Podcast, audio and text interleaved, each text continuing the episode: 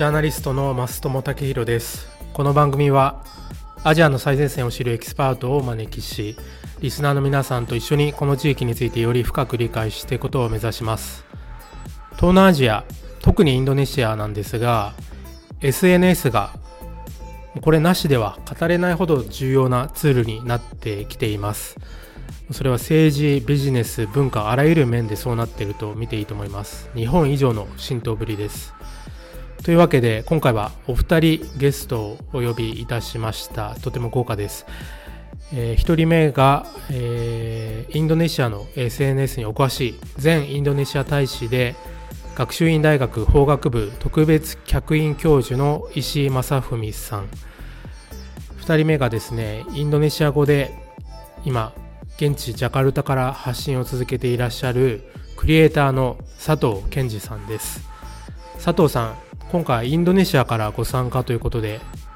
Wi-Fi の関係で少しお聞きづらいところもあると思うんですがご容赦ください。収録日は2023年11月20日です。石井大使佐藤さん今日はお忙しい中ご出演いただきありがとうございます。よろしくお願いします。よろしくお願いします。よろしくお願いします。佐藤さんあの今、インドネシア大学のインドネシア語プログラム、ビッパーに通ってらっしゃると思うんですが、現地の生活、最近どうですか？もうだいぶ慣れましたね。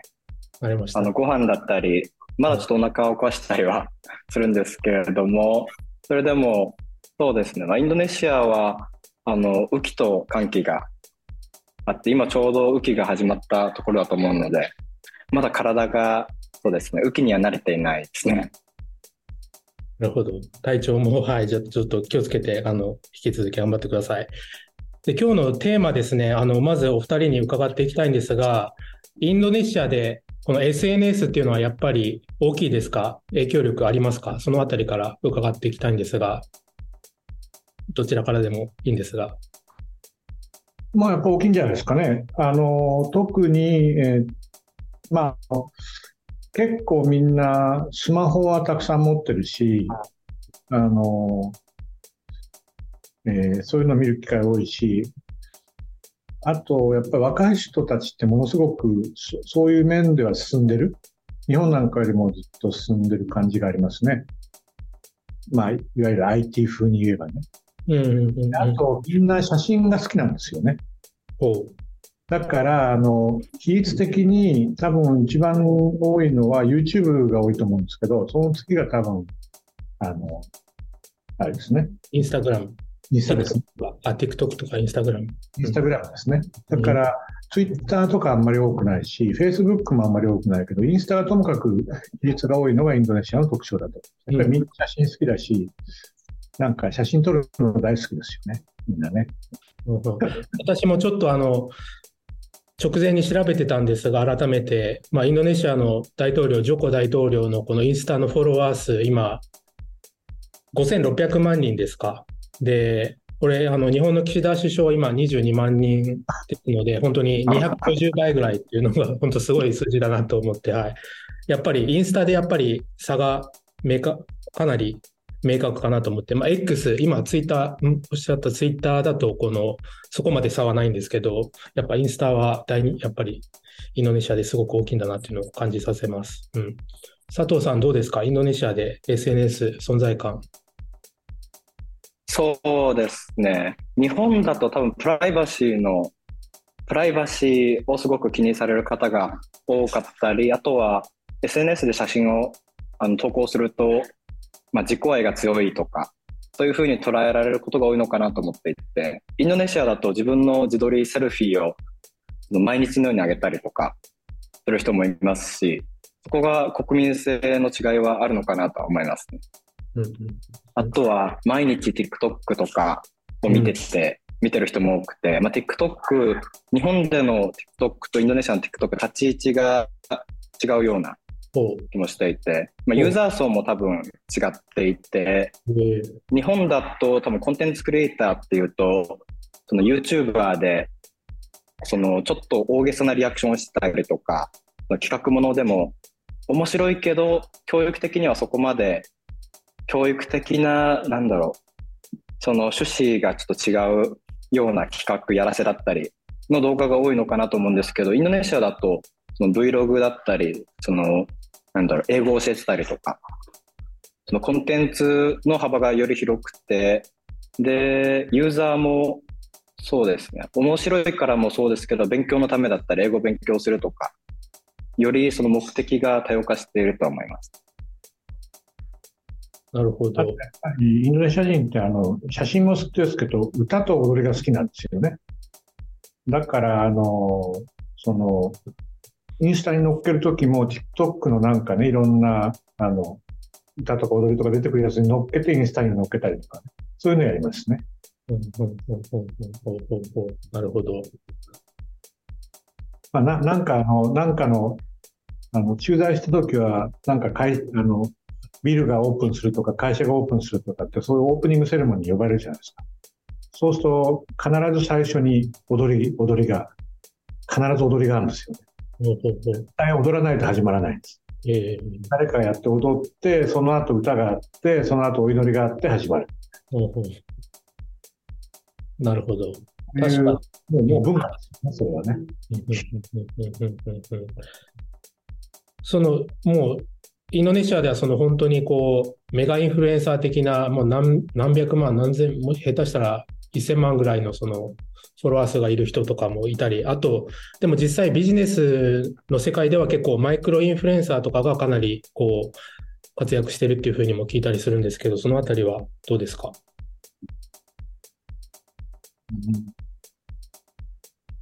まあ、僕はあんまりインフルエンサーでもないんで分かりませんけど、佐藤さんはインフルエンサーじゃないの？そうですね。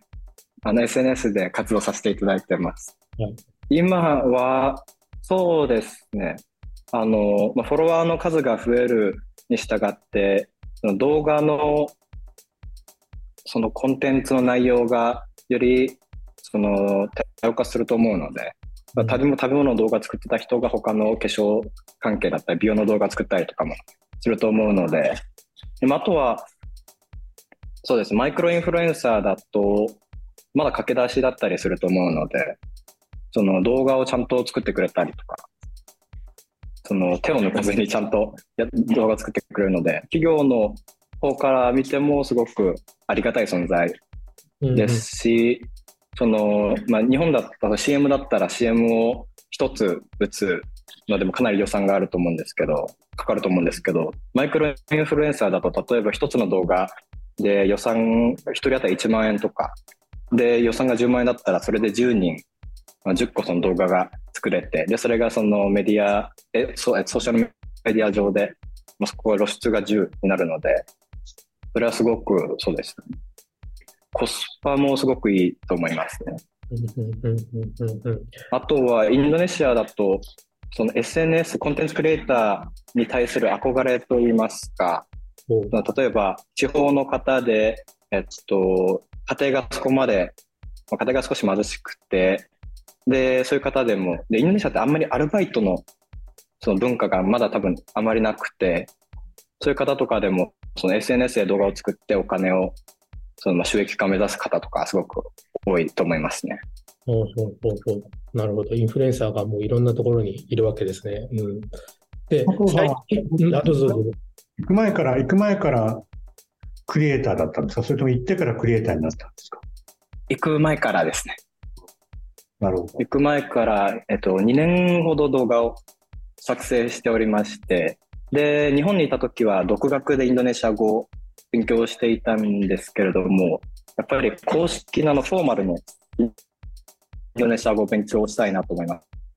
はい、SNS での投稿を始めたきっかけとか、どういうふうなこう内容に行こうっていうふうに決めたのか、そのあたり、また、まあ、今、石井さんからもお話ありましたけど、改めてお聞きしたいんですけど。きっかけは、インドネシア語をアウトプットする機会を作るためですね。そのインドネシア語を勉強、自分で勉強して、インプットは一人でできますけど、アウトプットするときにやっぱ、やはり誰か第三者がいないとできないので、で当時友達、インドネシアの友達がいなかったので、TikTok で動画を作り始めました。うんうんうん本当にインドネシア語、すごくもう、すごく流暢だったので、本当に驚きました。それで今さらにまた勉強されてるってことで、本当に素晴らしいなと思って、はい。石井大使にもお伺いしていきたいんですが、石井大使は本格的にこのインスタへの投稿を始めたのは2018年10月だと思うんですが、このランチをしている様子をこう投稿して、インドネシアでこう大人気になりましたよね。この BBC インドネシアがこう、なども、あのメディアも取り上げましたし、で、私から見てても、このやっぱり大使館って、日本の大使館ってこれまで結構敷居が高いイメージがあったんですけど、ま、石井大使が当時やられてたこういう SNS の投稿っていうのはすごく画期的だなと思ったんですが、これどういうふうな経緯で始まったんですか？あの実は今や世界世界中の日本の大使館はあの何らかの SNS のアカウントを持っています。あのその国でいいものについて。だから、えーと、インドネシアの場合には、まあ、あのインスタが中心ですけど、まあ、インスタとね、あの、Facebook は連結してるんで、Facebook。あんまりツイッターはやらないですね。あの、インドネシアは結構、あの、あんまりツイッターないんでね。だから、それ、ですから私が発信したアカウントは大使、あのある意味公式アカウントですね。大使館の公式アカウント。で、何をやるかっていうのについては、実は最初は、僕バティック好きなんで、うんあの、いろんな違う地方のバティック着て写真撮ってたんですね。で、それはあんまりなんか浮上しなくて、で、ここはまさに僕ちょっと直接名前はもう覚えてないんですけど、あの、あるインフルエンサーの人が、たまたまある週末に、自分が最近あの気に入ってるあのインスタこれとか言って僕のを出してくれて、その瞬間からものすごい勢いでアクセスが来て、あの、それからまあバーッと上がってったんですね。で、あの、もうその時には食べてたと思いますけど、食べるのがいいかなと思ったのは、やっぱりあのインドネシアって広いから、いろんな地方にいろんな食べ物があるんで、そういうあの、どっかの地方の人が親近感を感じてもらえるようなものがいいかなと思ってやり始めたんですね。で、まあ、あの、その、それを進めてくれたのは、まあ、大使館のインドネシア人のスタッフの人たちなんですけど、うんですから、あの、彼女たちが、あの、昼ご飯とか、まあ、ゴーフードとかで、あの、オーダーしてくれて、まあね、一応500円ぐらいでしょ？それ持ってきて、あの、持ってきた最初と、それから食べ終わった後、全部お皿整理したのを両方取ってたんですね。で、まあ、あの、その、ですから日本語の投稿と英語の投稿はこっちが作るんですけど、インドネシア語の投稿はね、その人たちが作ってくれたんで、あ、そうなんですね。まあ、そういう格好でやっていくうちに、なんかだんだん広がっていったっていう感じですかね。うんうんうんですからまあ、ねあうんどうぞ。のまあだからもう、僕がいるとき15万ぐらいになったんで、はい。もう、道歩い、ジャカルタで道歩いてると、だからなんかあの、写真撮ってくださいとかって言われるんですよ。だからまあ彼らはね、あの僕はあのインドネシア語ペラペラだと思ってるわけですね。で残念ながら私佐藤さんのように喋れないんで、だからまあね、喋れた方が絶対いいしね。でもやっぱりインドネシア語の語で投稿してるかどうかっていうのが大きな差を呼びますよね。っぱりそれがあるとみんなね、喜んでみるし。まあ、あの、非常にそういう意味では良かったかなと思います。思います。まあ、あの、それがね、どういう僕らの仕事にと、仕事にとってもね、意味は一応あったと思うんで、それはまあ、あの、ご関心があればってお話しますけど、まあ、あの、きっかけはそんな感じです。もう石井大使のこの、キャラクターっていうのも結構重要だ、要素だったんじゃないんですかね。結構なんか可愛いみたいな、あの、感想、よく聞きましたけど。はいかわいい、かわいいおじいちゃんって言われてましたね。なんか時々家内が出るとかわいいおばあちゃんとか言われて、もうすごい憤慨してたんですよ、家内の方は。なるほど。まあ、ね、ただただ出してもつまらないんで、まあ、ちょっといろいろね、あの、あの、なんちゅうか、動きを入れたりとかね。まあ、あと、せっかくその地方のものであればね、その地方の、に関わるようないろんなものを出したり。まあ、そういうことでやってましたね。はい。佐藤さん、お伺いできればなと思ったんですが、今現地にちょうどいらっしゃるので、ここ数年かなりこの TikTok の中でもこの TikTok ショップっていうのがこう結構大人気になってたみたいで、まあ、それが、えー、先月ですか、突然こう閉鎖になったわけですけど、そのあたり、えー、見てらっしゃってどう、どう感じていらっしゃいますか？そうですね。ついこの前まで、その有名な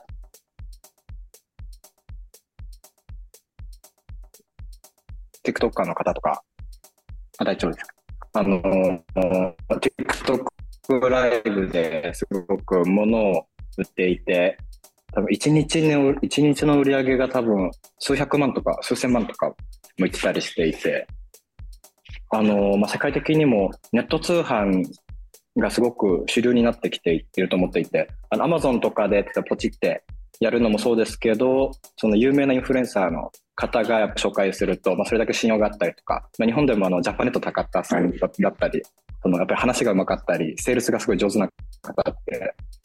たくさんおられるので、うん、その、まあ、インドネシアの大手 e コマースの、まあ、いくつか会社ありますけど、そこをやっぱり守るために、まあ、そういうふうになったのかなと思うんですけど、TikToker への影響は多分そこまで大きくはないと思っていて、まあ、それはあの他に収益源があるからなの、なんですけど、まあ、案件だったり他の広告収入とか、うん、ただ TikTok をその販売目的で使用しているユーザー例えばヒジャブだったりとか地方の方で、えー、地方で何か地方で例えば食べ物を作っていたりしてでそれを TikTok で動画を作ってで、プロモーションして販売している方だったり、そういう方だと、その販路が、大きい販路がなくなってしまうので、すごい、あの、TikTok の方だと、そこまで影響はないと思うんですけど、地方の、うん、そうですね、スモールビジネスの人とかだとかなり影響はあったんじゃないかなと思います。うんうんうんうんうん、あむしろ私はその伝統的なこの市場とかマーケットみたいなところにすごく影響があるってきあの報道で見たので、意外だったんですけど、じゃあ TikTok でもこの、もうすでに売ってたこういう、まあ、スモールビジネスみたいな人たちにも少し影響が出ているってことですね。最近の話題で言うと、やっぱりインドネシア大統領選があると思うんですが、まあ、有力とされるプラボーさん、結構この元軍人で今国防大臣でこれまで結構こう、こわもてなイメージだったと思うんですけど、この、ま、選挙戦のこのキャンペーン中は結構ソフトなイメージで TikTok とかで人気になってきてるって聞いてるんですけど、どうですか？そうですね。若い方で、あまり政治に詳しくない方、あまり興味がない方。で、プラボボさんはキャラクターが可愛い。言ってる方は結構ネットでコメント欄で、かわいいみたいな、よく見かけますね。よく見かける。ラボさんはね、あのー、72歳でしょ？それで、あとの2人の候補、あの、ガンジャールさんとアニスさんは54歳かな。だから、あの、やっぱりプラボーさんってちょっとね、年寄りっていう感じがあったんでしょうけど、結構若若い人たちたくさん集めた SNS のチームを作って、そういう人たちがいろいろ考えて発信してるらしいですよね。だから、あの、プラボーさんって今はね、なんかもうビアダルみたいに太ってるけど、まあ年寄りですしね。だけども、彼昔は結構ね、軍人だし、スマートでね、顔がハンサムだったらしいんですよ。だから当時の写真をね、あの、その、あの、若い人たちが見つけてきて、それを流してるみたいですね。もう一つは、やっぱりプラボーさんっていうのは軍軍隊で、軍隊の時に、まあ、例えば東チモールなんかでいろんなことをやったっていう、それがまあ、マイナスイメージになってるわけでしょ。うん、もう今若い人たちそんなこと知らないわけですよね。だって1980年代の話だから、生まれてないし。だから戦略としては、そういう、あの、まあ、あの、昔のかっこよかった時のことを示してね。まあもう、あの、悪いことした人っていうイメージを、まあ、もう払拭しようとしてるんじゃないですか。それは今のところも結構成功してるみたいですね。なるほど。補足説明ありがとうございます。うんそ、そのインドネシア大統領選の行方も本当に気になります。やっぱり東南アジアでいうと、やっぱり本当に SNS が、そしてそのユーザーである若者がやっぱりこの結果を左右するっていう感じがするので、本当にこれから注目だと思います。うん。お二人まあ、なんせインドネシア、どうぞ。インドネシアってすいません、いいですか？はい。インドネシア世界最大の有権者による直接選挙でしょ？2億1000万ぐらいいるでしょ？有権者がね。それが直接選挙するってのは世界最大だし、あとやっぱり、ミレニアムと Z 世代で1億1000万ぐらい、要するに55%ぐらいいるから、その人たちの影響力がものすごく大きいわけですよね。僕に、日本はね、なんか最近あの、どっかの副大臣が、あの、ね、ネット、ネットでなんか選挙、選挙の活動したからって辞めさせられたけど、まあ、法律で禁止されてるからね、それは禁止されてることをやっちゃいけないと思いますけど、ただ法律でそういうことを禁止してるってこと自身ナンセンスですよね、もはやね。だって、たくさんの人にリーチアウトして関心持ってもらいたいと思えば SNS を使った方がいいに決まってるわけだから、そこら辺がもう2段3段日本遅れてるんじゃないかとですね。終わりです。なるほど。なるほど。お二人、こう、インドネシアの、インドネシア人向けにこの SNS をこうやってこられた経験が終わりなわけですが、それをしていく中で、こう、難しいなと思ったところとかはありますか？こう、炎上するみたいなことも、インドネシアではあるみたいですが。そうですね。自分は、あの、自分のことを悪口書き込む人はあまり多くはないんですけど、ただたまにいるのが、まあ、日本人だから有名になりやすい、まあ、インドネシア人よりに比べるとより簡単に有名になれるんでしょうみたいなことはよくそうですね言われますね。この前のテレビに出演させていただいた時もその写真を投稿するとインドネシアに来たらもうすぐにアーティストになれるんだみたいな感じでコメントされることはあるので、まあ、動画動画というよりかはまああのなんだろうその嫉妬的な方が多いですね、自分の場合は。うん、その昔教えてくれたと思うんですけど、なんかパパンソスでしたっけ？そういう言葉があるんでしたっけ？はい。うん、パンソスは、そうですね。まあ、名前はちょっと言えないんですけど、結構クリエイターでも多いですね。まあ、特に、あの、サラ、あの、スク、えー、アガマ、ラスだと、それその3つはインドネシアはすごくあのセンシティブな話題なので、特にまあ宗教関係のこととかでちょっと悪い情報だったりを流して、そうですね、その再生回数とかいいねを集めたりする人とかはいたりしますね。パンソスってちなみに、えっと、社会的なこのなんか、はしごっていう意味でしたっけ？それの略ですパンソスは、えっと、そうですね。あの、パンジャットソシアルの略ですね。なので、なんですけど、意味的には、その炎上商法といいますか。うん、その動画の内容というよりも、炎上させることによって、うん、その再生回数を集めたりとか注目を集めるようなやつのことを指します、ね。なるほど。うんうん石井大使どうですか？そのインスタに投稿してらっしゃった時に、この炎上とか難しかった炎上したことはないですし、あんまり難しいのが、インドネシアで特にこれが難しいなっていうのを個人的に感じたことはないですけど、ちょうど僕がいた頃、それこそ、あの、今のね、大統領選に出てるアニスさんがね、あの、ジョコイさんの後任のアホクさんをジャカルタ州知事選挙で打ち破ったときに、まさにあの SNS が問題だったんですよね。じゃまあ、SNS っていうか、まあだから、あの、インナーサークルの会合で若干発言したことを録音されて、それを流されて、でその内容っていうのが若干その、まあ、見ようによってはイスラム、イスラムをちょっと、まあ、馬鹿にしてるような感じの内容だったんで、それが盛り上がって、まあ、あの、イスラム系の人たちが雪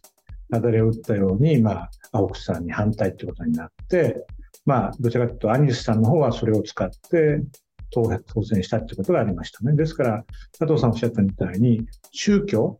の関係はやっぱりすごいセンシティブだと思いますね。だからそこはもちろん最低限のことね、気をつけた方がいいと思い思いますけど、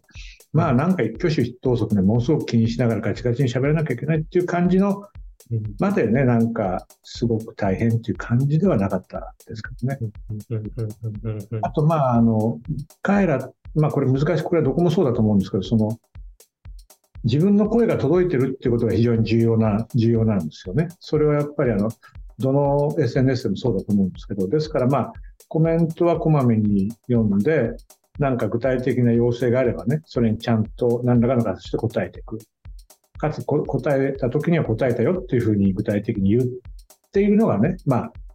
大事だなと思いますけど、でもそれがなかったから炎上するっていうことはないんで。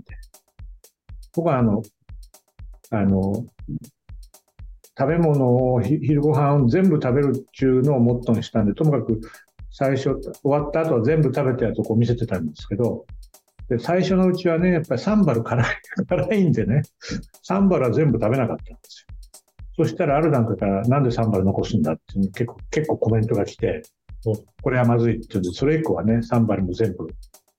実際、実際食べてましたけどね。まあそういうふうにまあ、ちょっとずつなんか言われたことにちゃんと真摯に対応すると、それでまたね、食べてくれたみたいな感じになるなるほど。そういう面、ポジティブな面でね、そういうのがあるかもしれないですね。まあ、それもやはり対話というか、相手があってのことですから、そういうふうに調整していく必要があるということですよね。はい。なるほど。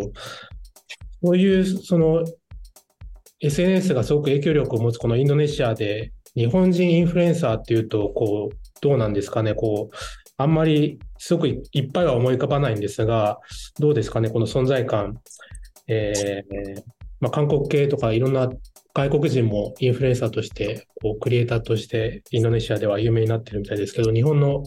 インフルエンサーどうですか？佐藤さん。トップのインドネシアの YouTuber ってクリエイターの方はほとんどインドネシア人なので、外国人で有名な方って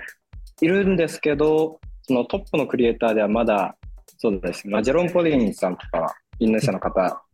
すごい有名な方ですけど、日本人とか外国人でそういう方はまだいないのかなと思います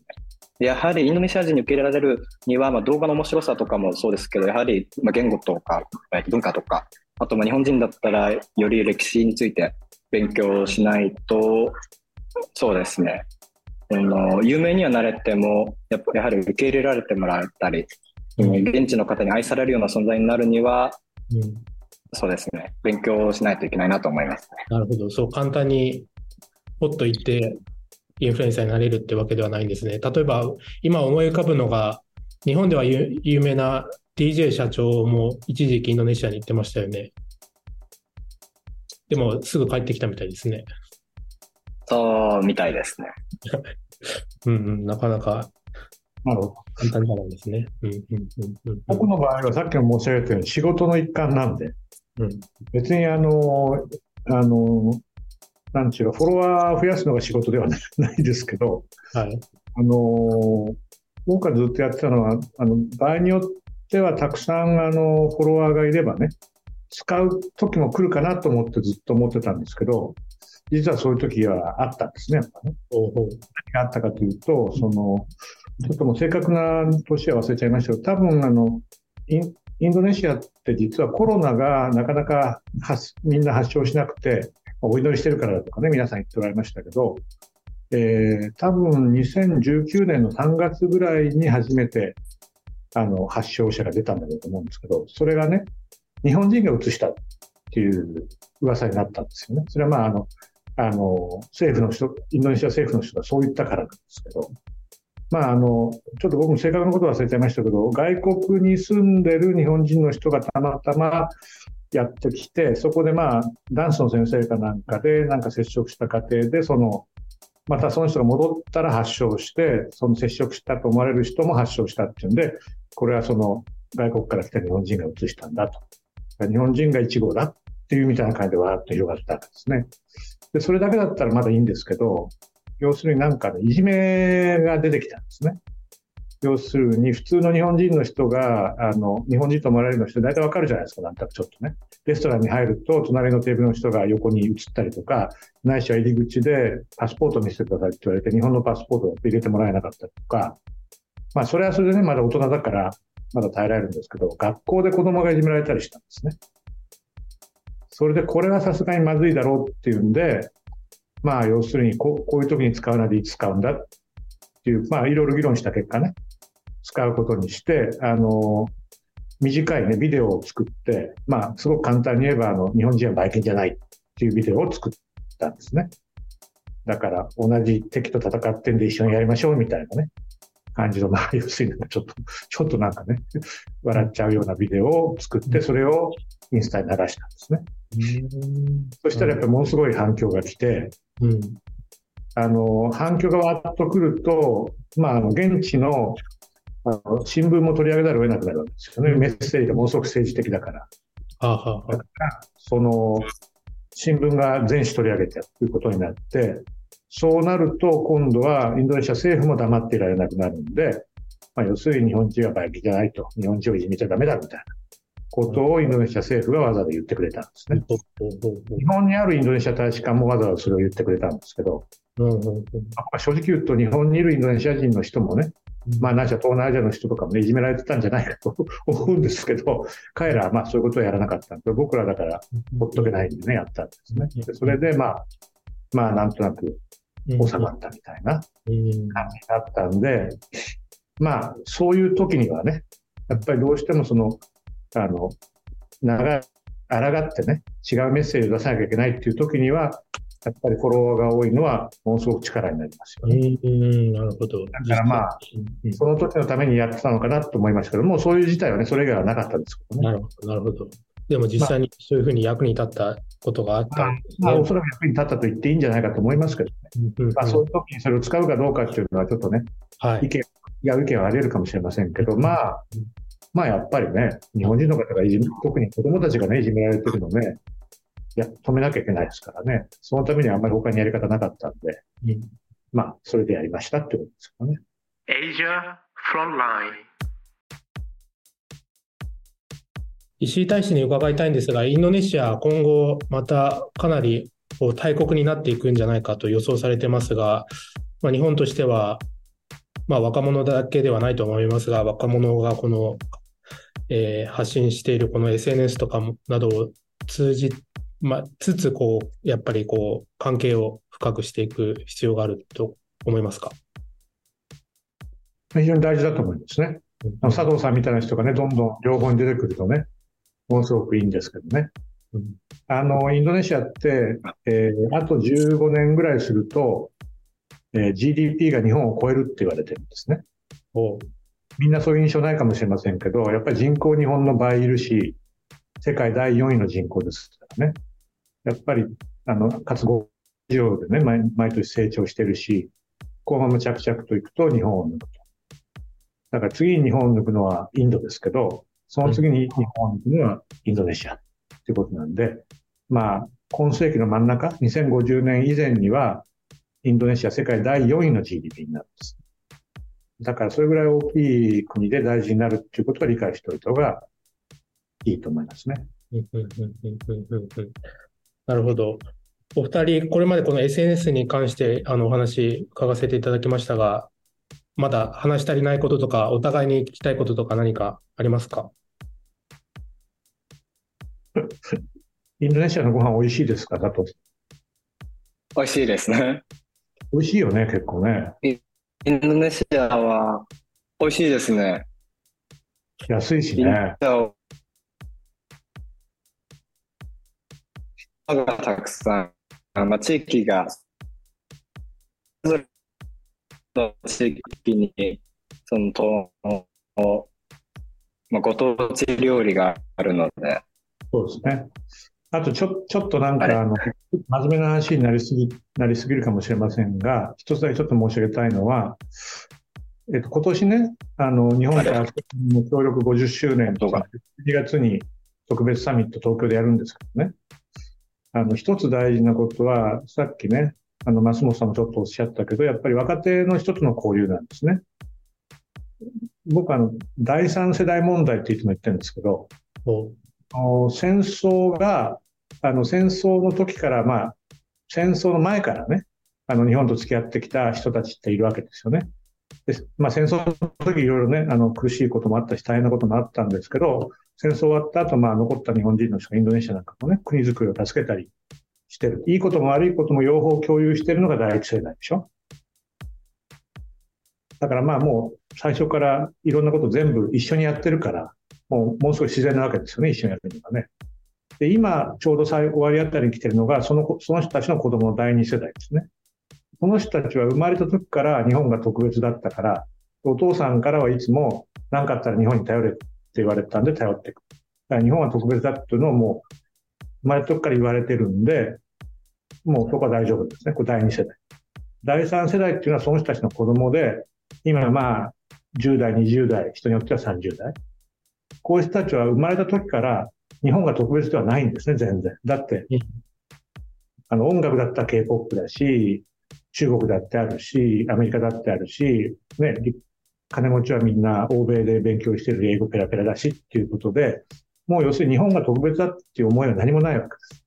だから、あの、昔と同じように、50年前と同じように日本だから大丈夫だろうって知らないでずっと入っていくと、もう全然相手にされませんよね。だって向こうの方が英語、英語よく喋るし、教育なんか向こうの方が立派かもしれないし、IT だって向こうが進んでるしってことだから、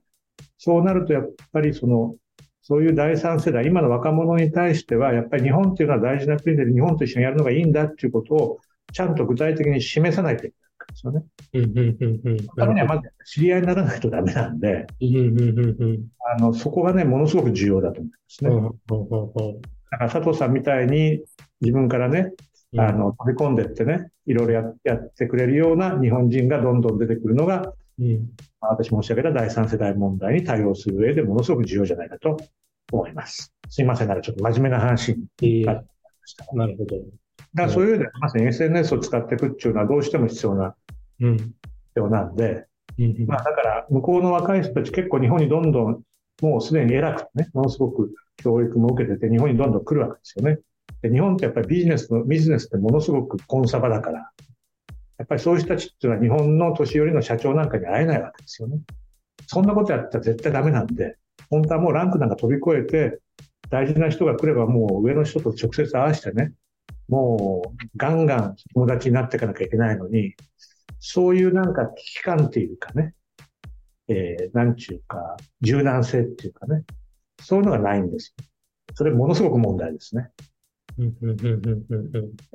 だからこのね、50年に1回にそういうことを考えなきゃいけないんだっていうのをね、もうちょっとこう、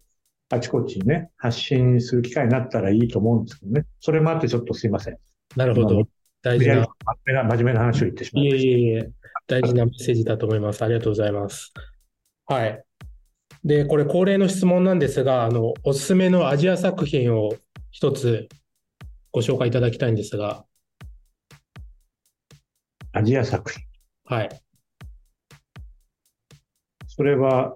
何でもいいんですが、本でも映画でも音楽とかでもいいんですけど、何か思い浮かぶものものがあれば。自分はプラムディア・ナンタトゥルのブルト4部作の第、えー、3作目の、えー、即席ですかね。日本語のタイトルは。あのタイトルなんです。インドネシア人の民族覚醒の物語でして。で、その話もすごく面白い、興味深いんですけれども、当時、あの1900年代あたりのインドネシア人から見た日本が書かれていて、例えばその日露戦争だったり、西戦争の結果がインドネシアの若い人たちにどういうその、まあ、思想的な影響を与えたのかみたいなところもインドネシア人目線で書かれていて、でもこれがもし日本人目線だったら、日本をそのなんだろう、日本はすごいねみたいになるかもしれないですけど、それがインドネシア人目線で書かれているので、それがすごく面白いですね。まあ、当時その中中華会館があってで他の民族も覚醒する中で日本人のその覚醒が与えた影響についてインドネシア人目線での視点だったり他にもそのインドネシアの文化だったりププタンと呼ばれるその昔のバリの集団自決をする慣習なんですけれども、その、まあ、王族が昔やりまして、で、オランダの軍に攻められて負けちゃうんですけど、負けるときに、まあ、集団自決を選ぶんですね。捕虜になるわけではなくて。でもそれは王族としての誇りを守るためなんですけど、そのプフタンっていう慣習がすごく日本の、まあ、集団自決に考え方というか、まあ、自決することで、まあ、尊厳を守る。それが美徳とされているみたいなところが考え方が少し似ていて、そういう知識のことも、そのプラムディアの本で学べるので、うん、インドネシアの知識だったり文化、歴史について、あの、知識が広広がると思います。うんうんうん、ブル4部作の第3作目。そうですね。ブルブルト4部作のうち、えっと、1、2、3部作は、ミンケっていう実在した人物が元になっている方が書いたという体で、あの物語が進行していて、で第4部作のガラスの家は、逆にそのオランダ、まあ、ヒンディアベランダに仕えてた、えっと、マナド出身のインドネシア人の方が書いているっていう体で物語が進行していて、うん、なので、その4部作を読むと、そのインドネシア人の気持ちも分かりますし、向こうのオランダが何を考えていたのかだったり、ので面白いです。うん。なるほど。わかりました。石大使は何何かうん、僕は本、本というよりは組織というかね、あれなんですけど、あの、えー、インドネシア、ジャカルタにですね、福祉友の会っていうのがあるんですけど、これは、あの、戦争が終わった後ね、いろんな理由があって、まあ、インドネシアに残って独立戦争を一緒に戦った日本人の人たちいるわけですね。その人たちの戦死者は、実は英雄墓地っていうジャカルタにある墓地に英雄として祀られてるんで、インドネシアからも認められてるわけですけど、そのお子さんたちの第2世の人たちが、まあ、今までまあね、日系人ということでいろいろ連携を取りながら活動してきておられて、それが福祉友の会なんですね。で、あの、そ、そこが最近あの、第3世の人たちが中心になって、その、第3、まあいろんなあの、第1世の人たちのき、あの、まあ、記録とかをね、あの展示するような、まあ、あの、資料館みたいなのを作ったんですよ。ここはね、ぜひ行かれたらいいと思うんですね。これあの、だからまあ、それこそ、あの、いろんな意味があって、あの、第二世の人たちはまだね、ものすごくお父さんの記憶が非常にはっきりしてるから、すごい中退が日本とあるわけですけど、第三世の人たちはほっとくとこう、まあね、もうインドネシア人ですからね、当然日本人も、日本語もペラペラっていうわけじゃないから、日本との関係もあのあまり深くはないわけですね。でもそれをこの機会にもう一度あの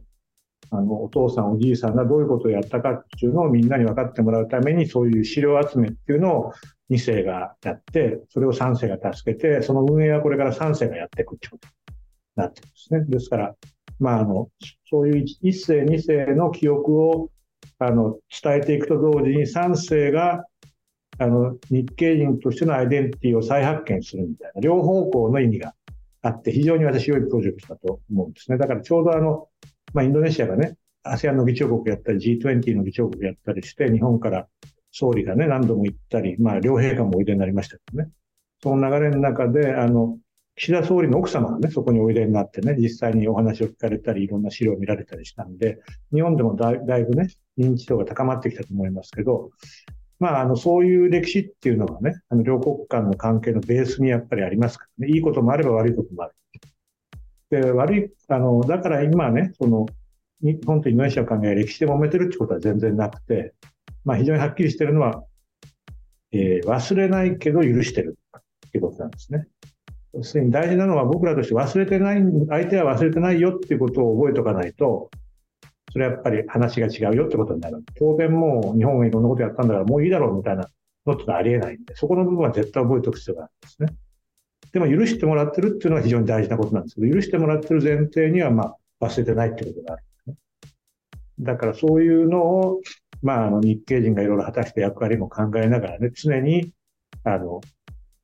頭にね、あの、残しておくっていうのは、日本とインドネシアの関係をこれから考える上で非常に重要なことですね。だそういう意味でも、そこの、あの、ちょうどあの、カリバタっていう英雄墓地のそばにありますから、ぜひ、佐藤さんも時間があれば行かれたらいいかなというふうに思います。おすすめの場所を教えていただきました。最後にお知らせとか告知とか何かありますか？この機会に。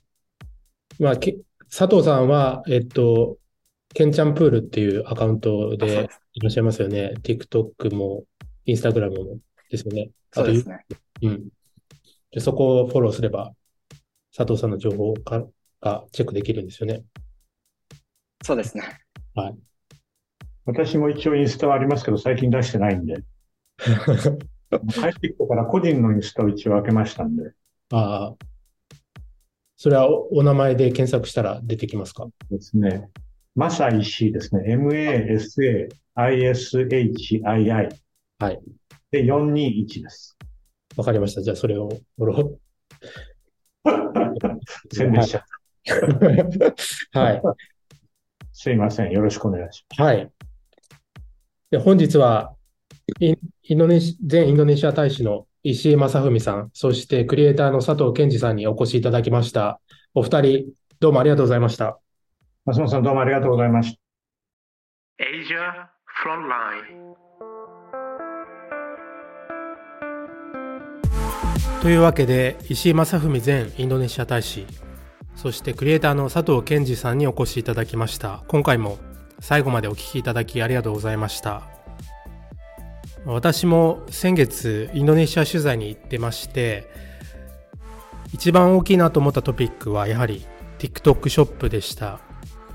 TikTok はご存知かもしれませんが欧米をはじめとする主要国で今あの規制が強化される中東南アジアをかなり戦略的に重要な市場と捉えてきた経緯があります、まあ、そんな中で数年前に TikTok ショップを各国で導入したんですね。えー、それからあれよあれよという間に売り上げを急拡大させ、こうマーケットシェアもこの e コマース上でかなり獲得していったわけなんです。インドネシアでは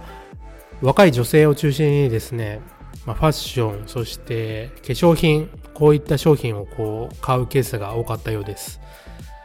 まあ、そんな背景のもと、こうかなり大儲けした中国人の人たちにも何か会いました。まあ、巧みなプロモーションをかけてですね、かなり値段を安くできてたみたいなんですね。まあ、いずれにせよ、まあ、インドネシアで思ったのは、この SNS、e コマース、この2つの組み合わせ、ま、現地からすると、パンドラの箱を開けたようなこう衝撃があったんだろうなというふうに実感しました。ま、それがですね、急転直下、9月末にインドネシア政府が規制すると発表しまして、もう事実上、その後すぐにこう閉鎖されたんですね、TikTok ショップは。で今、TikTok 側は地場系 e コマースのこのプレイヤーとこう提携に向けて協議をしているようです。まあ、この一連の話題はですね、TikTok の将来にも関わってくる話だなと思いますので、結構注目だなと思います。また、本編本編でもあった通りですね、来年2月の大統領選、こちらでもかなり鍵になってくるんではないかなと思います。今回面白かったという方は、この番組を登録したり、まあ、レビューで高評価をつけていただけたりすると嬉しいです。それでは次回のアジアフロントラインもどうぞお楽しみに。